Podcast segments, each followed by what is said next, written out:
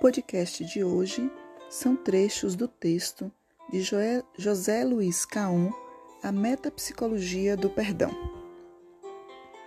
A noção de auto-perdão remonta à antiguidade. Desde a filosofia, esse assunto é abordado. Freud também trabalha com elementos de uma metapsicologia do auto-perdão, como explica José Luiz Caon. Segundo Caon, Freud deixa pistas de que o humor seria uma via de acesso ao auto-perdão. Para ele, o eu e o sobre-eu, ou o ego e o superego, podem se associar, formando uma identificação paterno-filial, e desta aliança surge o humor como uma construção auxiliar para levar à existência sem maiores temores para o eu. Segundo o modelo desse pacto entre o eu e o supereu, ou o ego e o superego, o auto-perdão, que é uma relação intrapsíquica, ou seja, interna de você para com você mesmo, é uma condição necessária para uma relação interpessoal perdoante entre você e o outro. Sem a relação intrapsíquica, a relação interpessoal é vazia, explica Caon. Dessa forma, não é perdoando ao outro que se é perdoado, é perdoando-se que se pode perdoar ao outro. Então vale a operação inversa. Se você não consegue perdoar alguém ou alguma coisa, provavelmente há algo em você que você não está conseguindo perdoar. E por que é tão difícil assim exercer o auto-perdão e, consequentemente, o perdão? A raiz do não auto-perdão é a culpa. É ela que sustenta o não auto-perdão e que inflama e mantém a inflamação do eu. Tudo o que o eu quer é manter-se na posição de poder e de controle. Essa posição de poder e de controle é uma posição que a gente experimenta na infância. É a posição experimentada pela criança na descoberta do mundo. A criança acredita que tudo gira em torno dela e que é ela que faz tudo acontecer. Ora, se eu tenho o poder e o controle, então a culpa é sempre minha. Ou, se a culpa é sempre minha, sempre do eu, isso significa que o poder e o controle são meus. Sou eu o causador do mal no mundo. Portanto, eu me inflijo autocastigos e reparações infindáveis e impossíveis. Assim, quem não consegue exercer o perdão, no fundo, sente-se culpado e alimenta essa culpa. A estratégia do auto-perdão é uma solução proposta pela associação do eu com o sobre-eu. É uma espécie de acordo, numa relação paterno-filial, que é o acordo que o eu faz com o super-eu. O eu mantém a dívida de gratidão, não aceita o esquecimento e recusa a denegação. Por que a psicanálise estuda o perdão? Porque o perdão é um assunto próprio do ser humano. E ser homem, adverte Pitigrilli, já é por si só uma circunstância atenuante. Isto é, todo humano, por ser humano, está passível de ser perdoado e de ser auto-perdoado. O filósofo Sófocles já falava sobre a devastação da culpa patológica inconsciente há anos. Segundo José Luiz Caon, há em Sófocles a ideia de um narciso triunfante naquele que não consegue exercer o auto-perdão. O narciso é uma imagem. Um narciso que triunfa, que ganha, mas jamais é triunfador, jamais leva. A proposta de Sófocles é a saída pelo narciso derrotado, aquele que renuncia ao poder e ao controle. e encontrando com a sua verdade, encontra a pacificação e a alegria. Sófocles sentencia aquele que não consegue exercer o perdão com uma máxima. Abre aspas. O abismo para o qual me empurras não está no outro lugar, senão dentro de ti. Fecha aspas. Não é interessante que, ao invés de liberarmos aquilo que nos magoou, passemos longo tempo a alimentar essa mágoa? Que, ao invés de querermos nos livrar do que nos vincula ao objeto da mágoa, nós o retemos, não liberando o perdão? Será que odiamos realmente? Ou a mágoa é uma forma de manter a relação? O eu narciso, triunfante, tirano, o vitorioso, fica arrogantemente escandalizado com os absurdos que ele mesmo realizou e, não suportando a culpa, atribui aos outros os absurdos que ele não quer admitir. Assim, nós punimos com os piores castigos e com as penas mais cruéis, ainda que sejam imaginários, o próprio crime como se fosse de outra pessoa. E a petulância do eu é que torna o eu um tirano, como explica José Luiz Caon. A ubris, que é a arrogância, em termos metapsicológicos, é a raiz de toda culpa psicopatológica ou de todo sofrimento que o homem padece para se subtrair de um outro sofrimento. É um mal menor que distrai o homem sem subtraí-lo de um mal maior. Ao invés de mortificar o narciso onipotente, de fazê-lo derrotado, alimentamos esse narciso e sua ferida, infindavelmente pustulenta, ainda que seja culposo e triunfante. A raiz do não perdão ao outro é o não perdão, não é o é o não auto perdão. A raiz do não auto perdão é a culpa. A raiz da culpa é a arrogância. Ou seja, o não perdão é o alimentar da arrogância.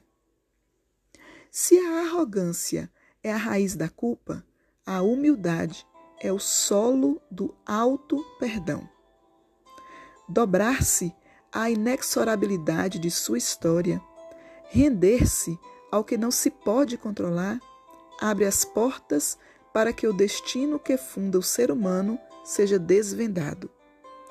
E aquilo que somos emerge de onde o desejo não vale mais nada. Como assim? Ser e desejar são posições opositoras. O eu que deseja Deseja porque não tem ou porque não é. Quando tem ou é, não deseja mais.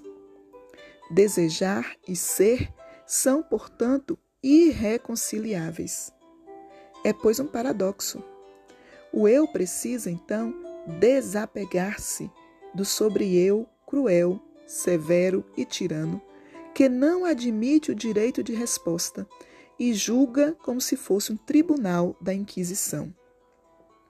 O eu precisa renunciar a essa identidade exigente que o mantém no poder de se responsabilizar por ações que cometeu aos olhos do ser, mas que padeceu aos olhos do desejar ser. Isto é, aquilo que eu sou está satisfeito, mas aquilo que eu desejo ser está padecendo pelo que eu fiz. Transformar o julgamento externo em julgamento interno é um excesso, ainda que seja em nome de qualquer valor moral ou ideológico. Quando nós assumimos o narciso derrotado, penetramos no reino da verdade reveladora de que, sendo senhores em nosso reino, nós não somos senhores em nossa própria casa. Isto é, pouco sabemos de nós mesmos e das razões pelas quais agimos como agimos. Passamos a vida clamando o reconhecimento de verdades que são penosamente buscadas ao longo de grande padecer, apatematos ou o aprendiza a aprendizagem pelo sofrimento, como traz Caon. Para exercer o auto-perdão, precisamos aprender uma diferenciação fundante entre o que é destino e o que é decisão e escolha, entre o que é imposição inelutável e o que é construção de alianças e pactos ou simbolizações. Para Caon, Sófocles aponta nessa diferenciação entre o que não é escolhido, mas imposto, aquilo que é a coragem de perdoar-se a si mesmo e dessa posição demandar o devido reconhecimento. Em Freud, Caon relaciona o humor como uma forma de lidar com os afetos penosos e tirar partido do inelutável, daquilo contra o qual não se pode fazer nada. O eu não se associa ao tirano que o tortura por causa da tortura, que é um exercício funesto do poder. O eu associa-se ao tirano por causa de outra forma de exercício do poder do tirano. Tanto a tortura quanto a mag magnanimidade revelam o poder do tirano. Somente os súditos imbecilizados suportam a imbecilidade dos tiranos. Somente um eu culposo precisa da crueldade do sobre-eu. Um eu que se faz humor e ironia seduz o sobre-eu tirano sem destituí-lo. Humor e ironia do eu, para com ele mesmo, desculpa o sobre-eu tirano e libera-o do exercício tirano de seu poder. Freud ainda nos diz em sua pesquisa sobre o humor que o humor se completa numa só pessoa, não sendo necessária a participação de outra para agregar nada de novo. Podemos nos reservar o gozo do prazer humorístico nascido em nós mesmos, sem nos sentirmos forçados a comunicá-lo. O humor, assim como o auto-perdão, é um processo de relação intrapsíquico, assim como os mecanismos de defesa também o são. O xiste, o cômico e o humor são três modalidades de atividade marcadas por uma poupança de gastos de energia psíquica que redunda em prazer. Nos xistes, o prazer surge de uma poupança no gasto com a inibição. No cômico, o prazer emerge de uma poupança no gasto com a representação. E no humor, o prazer provém de uma poupança no gasto com o sentimento. O auto-perdão é um bem-estar mental que emerge da economia não gasta com autorrecriminações de um eu que se presume tão poderoso e onipotente quanto o de ser capaz de realizar por conta própria e premeditadamente um destino do qual não pode se subtrair. O humor nega a realidade, mas sem suprimi-la, dissipa o mal-estar do rancor revoltado e da indiferença ineficaz. O humor não é resignado, mas rebelde. Significa não apenas o triunfo do ego, mas também o triunfo do princípio do prazer, que pode aqui afirmar-se contra a crueldade, contra a desfavorabilidade das circunstâncias reais. As duas características de não levar a sério a exigência da realidade e de realçar o princípio do prazer colocam o humor ao lado dos grandes métodos empregados pelo aparelho psíquico para se subtrair dos inevitáveis padecimentos e sofrimentos da vida. Freud, lembra Caon, chega a se perguntar: em que então consiste a atitude humorística, atitude por meio da qual uma pessoa se recusa a sofrer, dá ênfase à invencibilidade do ego pelo mundo real sustenta vitoriosamente o princípio do prazer, e tudo isso em contraste com outros métodos que têm os mesmos intuitos, sem ultrapassar os limites da saúde mental. Freud elenca três estratégias para se levar a vida com menos descontentamento. Dentre elas, a ciência e o humor.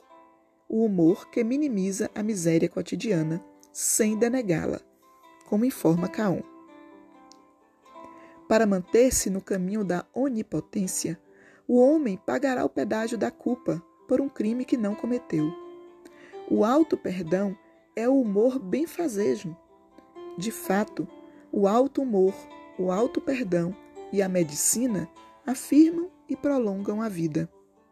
A culpa, a onipotência mágica e desmedida, essas negam a morte. O alto humor é uma saída possível para aprender a reconciliação, o perdão a si mesmo e assim encontrar a paz mental e ficar de bem com sua história pessoal, que é única. Perceber-se diante de um destino cujo sentido pode ser outro, se lido de outra maneira possível, é a forma de conseguir perdoar-se a si mesmo.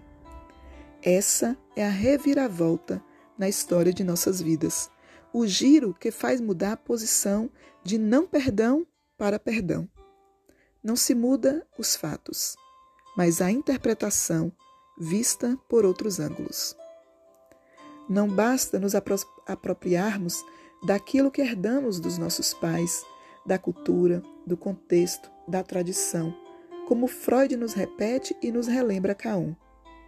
É necessário que também abandonemos radical e definitivamente aquilo que não nos foi dado. A culpa mais parece que é, ao mesmo tempo, uma gangrena psíquica do perdão e da responsabilidade pessoais. E pode servir para apontar a ferida narcísica que se deteriorou em pústulas. Limpar o pus pode permitir que a ferida cicatrize, mas a limpeza somente não é suficiente se a natureza, se a psique não se dispuser ao processo da verdadeira cicatrização. Não é à toa que o povo, em sua sabedoria, nos diz que rir é o melhor remédio. Será então que aderir a risadarias curaria? Não tomemos ingenuamente o modelo explicativo do poeta Sófocles e do arquipesquisador psicanalítico Freud como é difícil mesmo. A psicanálise é um saber que aposta que existe vida antes da morte. O destino para Sófocles a civilização para Freud são nossa tradição. Devemos nos apropriar daquilo que herdamos, responsabilizando-nos por essa herança. Não devemos esperar encontrar aquilo que não nos foi dado por herança, mas podemos inventar. E o alto perdão é uma invenção a que cada um pode se dedicar.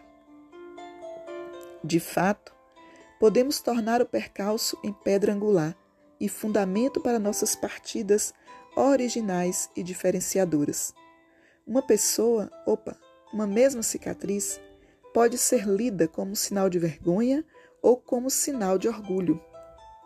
Mas o pus da gangrena sempre será pus. Pode ser afastado, mas a ferida continua. A metapsicologia do perdão é uma contribuição da pesquisa psicanalítica em que a culpa, esse mal menor, isto é, menos doloroso, é substituído pela aceitação da ferida no narciso da gente, um mal maior, mais doloroso, cuja cicatriz mortifica a prepotência, a onipotência, a vaidade, enfim, o nosso narciso. Nós não éramos mesmos lá aquela coisa toda para termos podido evitar aquilo que só aceitaríamos como culpa. O perdão, se for realmente perdão, se for auto-perdão, e não um entusiasmo compartido e intersugestionado, é ele mesmo muito mais efeito do que causa de convívios e tolerâncias.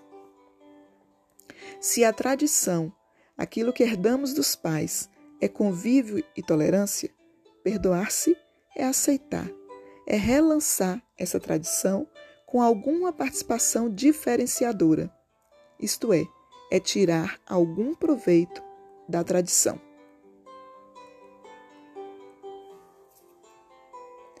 O estar bem consigo mesmo proporciona que boas relações humanas sejam bem aproveitadas quando existem. Será que podem proporcionar que as más relações humanas também sejam bem aproveitadas? É perdoando-se que podemos perdoar.